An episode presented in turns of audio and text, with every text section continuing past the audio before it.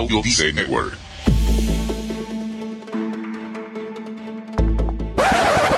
No quiero abundar mucho en esta introducción, solo quiero invitarte a que te prepares a conocer cuál es el peor de tus enemigos en el camino hacia tus metas, sus tipos y las razones por las que existe. Y te diré algo más. Escucha. ¿Necesitas impulso extra para tu día? Escuchas Te invito a un café. Te invito a un café. Un programa de desarrollo y crecimiento personal que te ayudará a motivarte y a enfocarte para alcanzar tus metas y tus sueños. Transmitiendo de lunes a viernes para todo el mundo. Y ahora contigo, tu anfitrión, Robert Sasuki, psicólogo emprendedor, escritor y motivador profesional. Bienvenido.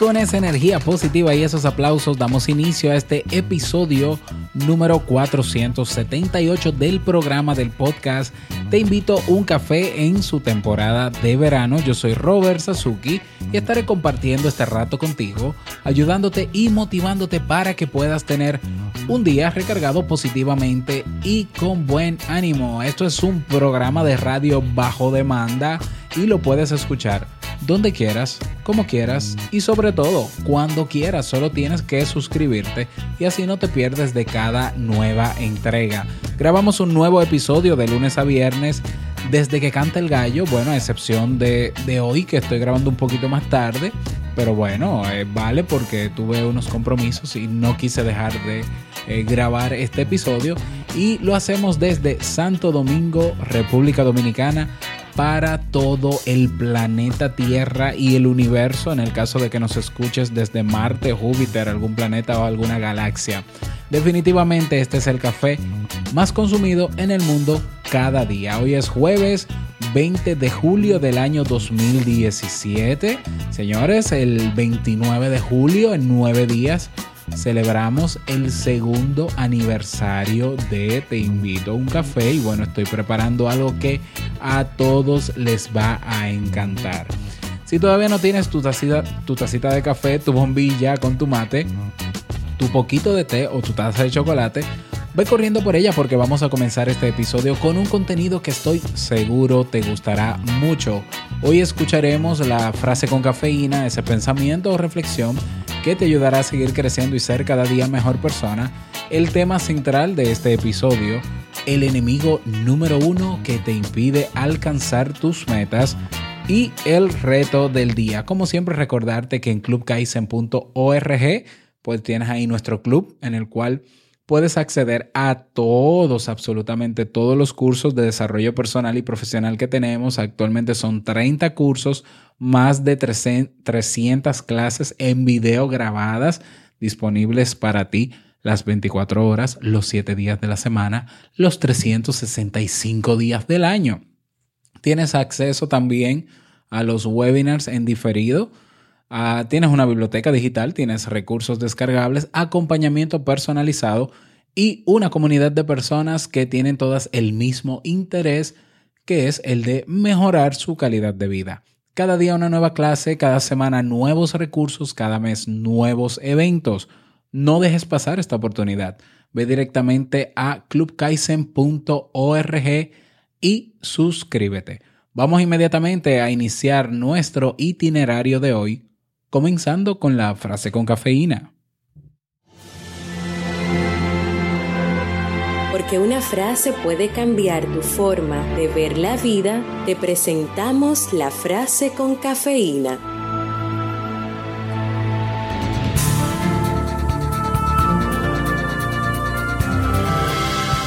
Confiar en ti mismo no garantiza el éxito, pero no hacerlo garantiza el fracaso. Albert Bandura.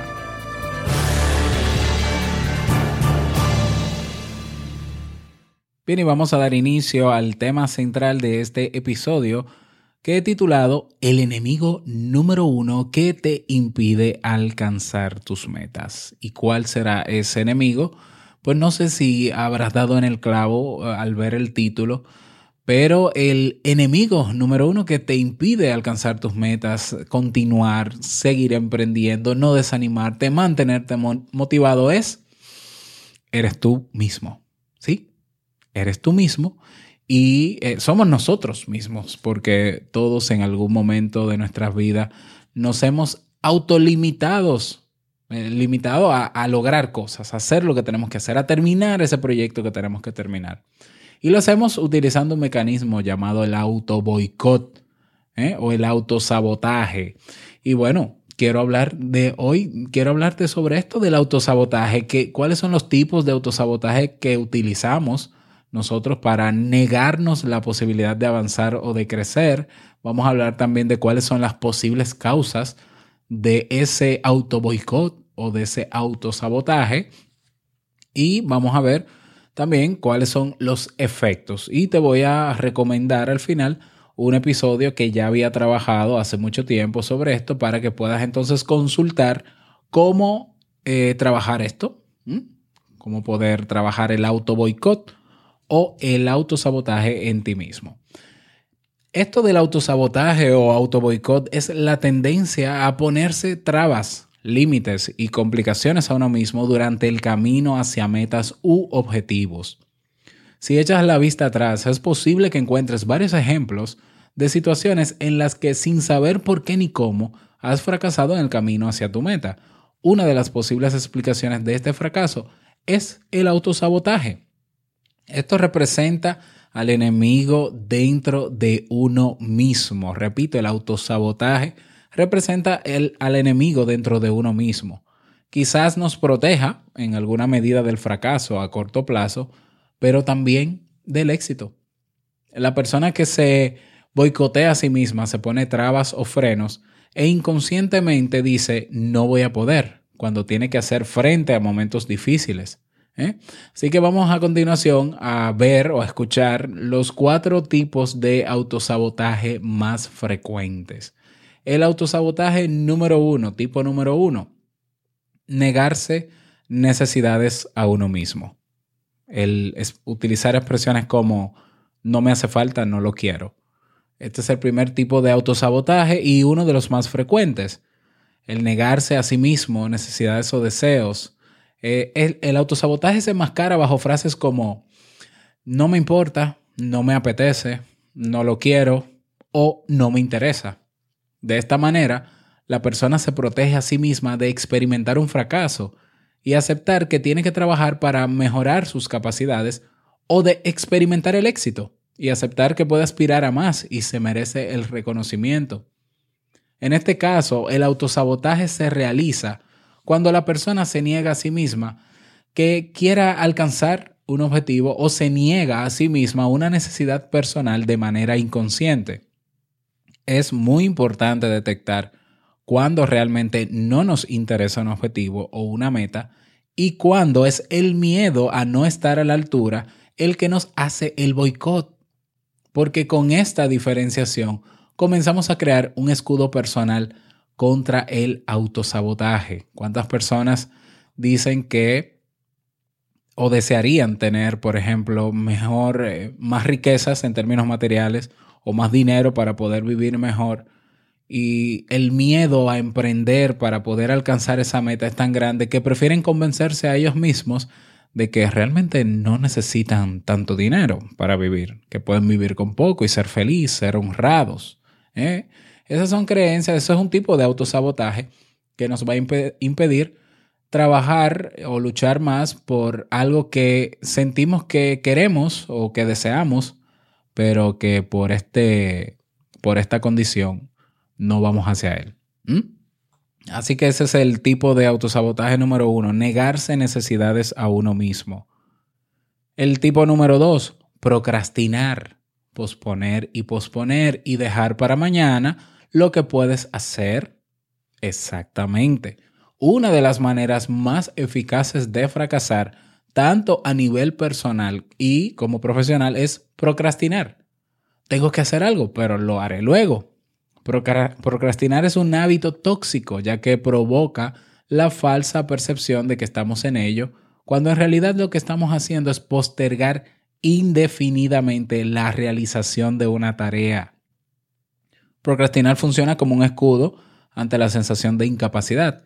Es un mecanismo de defensa porque nos protege ¿eh? e impide que nos pongamos a prueba y nos hace sentir que estamos en el camino hacia nuestra meta, cuando nada más alejado de la realidad. ¿Mm? Tipo número 3, no ser constante. Comenzar la carrera, pero abandonar ante las primeras dificultades. La falta de constancia es una de las máscaras más frecuentes del autosabotaje. La constancia es una capacidad que se da de entrenar cada día y poco a poco. Empezar un proyecto y abandonarlo en el camino nos asegura el fracaso y es un hábito que nos limita a nosotros mismos. La función del autosabotaje cuando dejamos las cosas a medias es muy clara. Si no acabas la tarea no tendrás que valorar si lo has hecho bien o no. Existe la posibilidad de que lo hagamos bien y de que no sepamos cómo gestionar el éxito. Dicho de otro modo, el autosabotaje también protege, entre comillas, del éxito a las personas que creen que no se merecen un triunfo personal y por ello se boicotean a sí mismas. Tipo número 4. Poner excusas a la hora de tomar decisiones. No sé qué hacer. Y para eso incluso estuvo, está ahí el episodio del día de ayer. Tomar decisiones nos otorga un grado de responsabilidad, el cual varía en función de la importancia de la decisión. El autosabotaje nos protege de sentirnos con cualquier grado de responsabilidad y así nos aparta de tomar posiciones importantes y de poder. Por ello, evitar tomar decisiones es otra máscara más tras la cual se oculta el autosabotaje, impidiéndonos tomar las riendas de nuestra vida alzar la voz y decir con claridad cuál es nuestra decisión. Además, este tipo de autosabotaje nos mantiene en el papel de espectador y no de actor de nuestra vida. El peligro de ser espectadores de nuestra vida es que esta actitud refuerza la idea de, de que no ser, de no ser suficientemente buenos como para aspirar a más. ¿Mm? Y bueno, ¿Cuáles son las posibles causas de esta condición, del autosabotaje? ¿Por qué nos auto boicoteamos? ¿Por qué nos auto impedimos el lograr cosas, el, el ir por más? Pues te cuento, una de las causas, de las posibles causas del autosabotaje es el estilo de personalidad evitativo. Los animales humanos, frente a una dificultad, tenemos tres opciones de respuesta. O la afrontamos, la situación, o la evitamos o la postergamos. Es decir, podemos buscar una solución a lo que nos ocurre, afrontar, intentar convencernos de que eso no nos afecta o no nos molesta y mirar para otro lado, evitar o esperar a ver qué pasa o cómo se desarrollan las cosas sin un periodo de tiempo definido, postergar. Si bien es cierto que tomarnos un tiempo y no hacer nada es una estrategia eficaz para encontrar soluciones, postergar indefinidamente es un hábito que empobrece nuestra autoestima. Si durante nuestra etapa de adolescencia y juventud temprana escogemos evitar repetidas veces, lo que hacemos es desaprovechar situaciones que, que nos permitirían adquirir nuevas habilidades tanto si evitamos afrontar lo que nos ocurre como si dejamos pasar las oportunidades de crecimiento que se nos presentan, desarrollamos un patrón de personalidad evitativo. El patrón de personalidad evitativo se relaciona directamente con el autosabotaje. Como la costumbre es evitar, la persona se convence de que no puede o de que algo no se le da bien. Ello se debe a que no tiene habilidades, pero no a que no tenga la capacidad necesaria para superar la situación o crecer a nivel personal. Una persona con patrón de personalidad evitativo siente que no es capaz de superar retos y se remarca a sí misma esta limitación. El error principal se encuentra en que no tener habilidades no es igual a no ser capaz. Es necesario dejar de evitar aquello que nos hace dudar de nuestras capacidades y darse una oportunidad para poder crecer como persona. Y recuerda, sin desafío no hay crecimiento. Otra posible causa del autosabotaje es la baja autoestima. Tener una baja apreciación de nuestras características personales hace que nos queramos pocos, poco. Si nos queremos poco, tendemos a desconfiar de nuestras capacidades. De ahí la relación entre el autosabotaje y baja autoestima.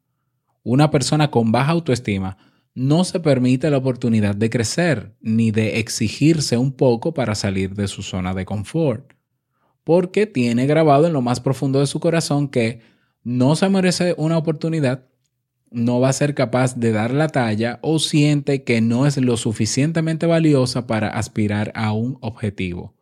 Por todo esto, la baja autoestima puede ser una de las causas del autosabotaje. Otra posible tercera, tercera y posible causa ¿no? de autosabotaje es el entorno familiar hiperprotector. Atención aquí, crecer en un entorno familiar que nos proteja excesivamente de los peligros, entre comillas, del mundo, nos hace incorporar en nuestras características psicológicas dos mensajes respecto a nosotros mismos y nuestras capacidades. El primer mensaje es, mi familia me quiere, me protege y no estoy solo o sola. Y el segundo es, me tienen que proteger y ayudar porque no puedo solo o sola y no soy lo suficientemente fuerte. De este modo, cuando una familia es muy protectora, emite dos mensajes que son inseparables y es el segundo de ellos el que favorece el autosabotaje, porque la excesiva protección familiar nos hace depender de los demás para sentirnos seguros y capaces de afrontar retos. Así, una vez llegados a la etapa adulta, como a nivel social, se nos exige ganar en independencia de nuestra familia, aparece el autosabotaje a modo de protección. La protección de la familia es cada vez menor, mientras que el sabotaje se hace cada vez más presente. Bien, ¿y cuáles son los efectos, por tanto, del autosabotaje? Aunque parezcan obvios, el autosabotaje funciona como un pez que se muerde la cola. Como no me doy la oportunidad, no me desafío a mí mismo y por tanto no gano en desarrollo personal. Así pierdo la oportunidad, la, oportunidad de ganar nuevas capacidades y mejorar aquellas que ya poseo. Y por ello sigo pensando que no puedo, no lo quiero o no se me da bien. Piensa que muchas personas, por no decir todas, tenemos un pequeño boicoteador dentro y tenemos que aprender a vivir con él. Este pequeño boicoteador siempre va a decirnos que no somos capaces de alcanzar lo que nos proponemos nos hará dudar hasta el infinito y nos mantendrá dentro de nuestra zona de confort. Porque solo de esta forma este pequeño gran enemigo se mantiene tranquilo y cómodo. El truco está en aprender a escuchar sus dudas sin entrar en su juego. Sí, efectivamente, hablamos de una labor de precisión que a menudo requiere una buena dosis de paciencia. Por todas estas razones, que he descrito en este episodio, el autosabotaje genera una sensación constante de incertidumbre. Es un sistema que se perpetúa a sí mismo y por ello es necesario que detectemos su presencia y rompamos cuanto antes el círculo vicioso que lo alimenta. ¿Mm? Para superar el autosabotaje puedes trabajar para mejorar tu autoestima, detectar tus puntos fuertes para ampliarlos e identificar incluso también tus puntos débiles para mejorarlos, pero sobre todo vamos a darnos una oportunidad. ¿eh? Esta es la clave principal para vencer el autosabotaje. Y bueno, recomendaciones para esto. No quiero extenderme en este tema. Te voy a dejar en las notas de este programa el episodio 340 o si estás en tu reproductor de podcast, puedes ir al episodio 340, ¿eh? donde hablamos sobre el auto boicot y nueve pasos que te ayudarán a manejarlo. Ahí tienes esas nueve recomendaciones para salir a flote, pero lo importante de este tema o el propósito eh, inicial de este tema, de trabajar este tema, es que puedas crear conciencia, ser consciente que quizás el hecho de que no estés avanzando no sea por situaciones externas o razones objetivas externas, sino que es de adentro y que no es simplemente el miedo.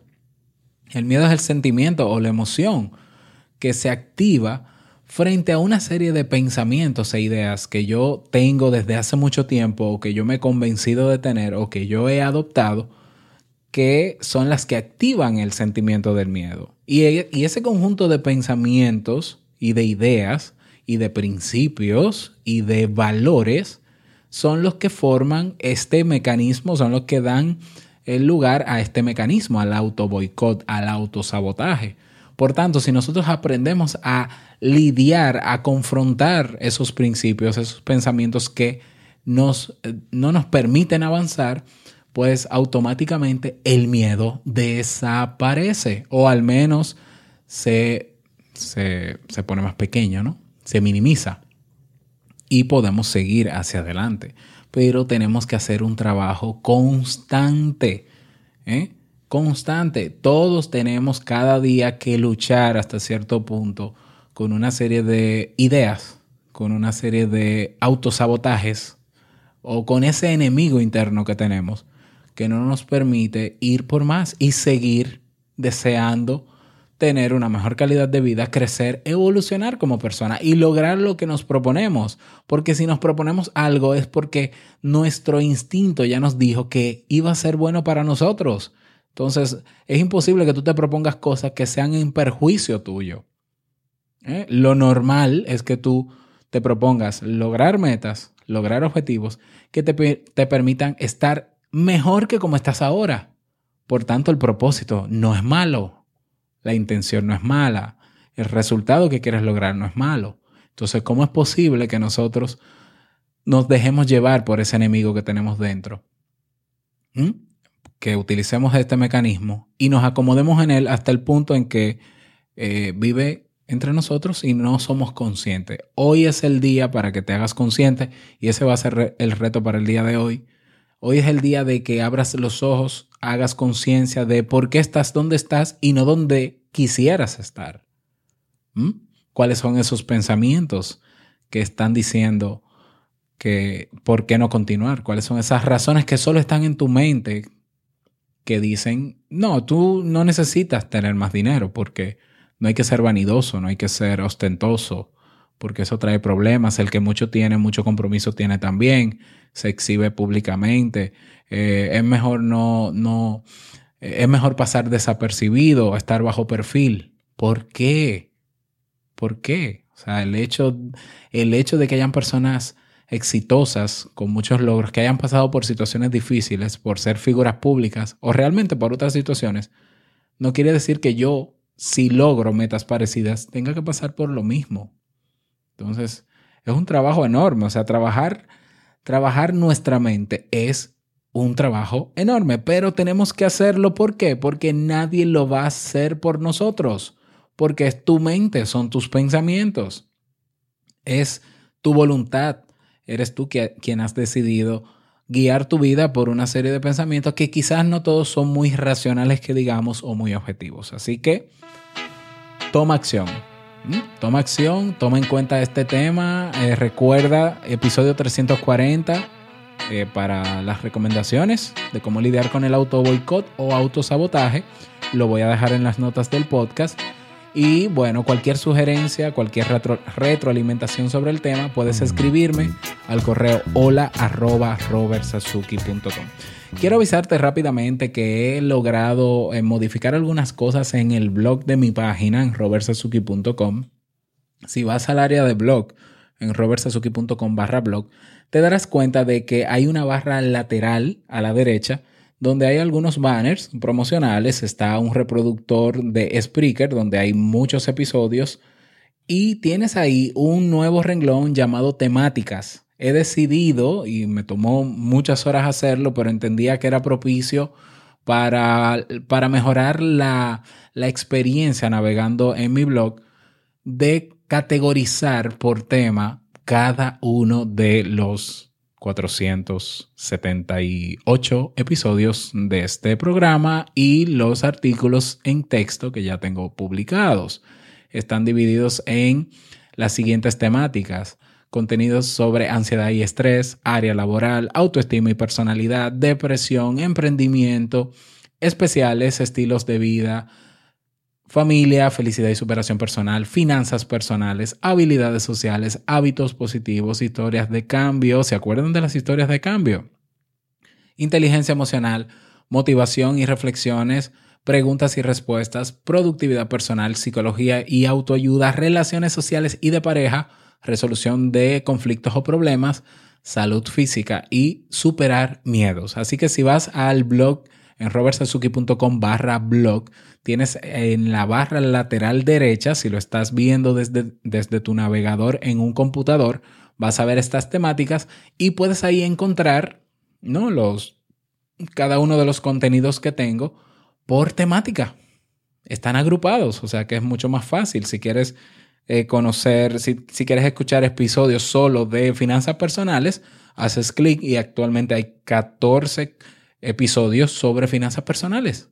Me pareció mucho más práctico que tener que bajar en todo el listado de los 400 y picos de episodios que tenemos, eh, ponerlo así. Entonces me gustaría saber incluso si te parece bien, si, si, lo preferías de la otra manera, cómo te parece y espero que si te gusta pues le saques todo el provecho posible a esto. Así que bueno, Hoy no tenemos mensaje de voz, te invito a dejar el tuyo en teinvitouncafé.net. Dejas tu nombre, dejas tu país y el saludito que desees. Y el reto del día, pues ya lo mencionamos, ¿no? Hoy vas a hacer un ejercicio de autoconciencia sobre dónde estás, por qué estás donde estás y no donde te gustaría estar. En el caso de que no estés donde te gustaría, donde siempre te gustó o te proyectaste estar es el ejercicio, bueno, el reto para el día de hoy. Y espero tus retroalimentaciones. Si quieres comentar tu testimonio sobre este tema, sobre este reto, mejor dicho, recuerda unirte a nuestra comunidad en Facebook. Tenemos un grupo llamado Comunidad Te Invito a un Café. Te espero por allá.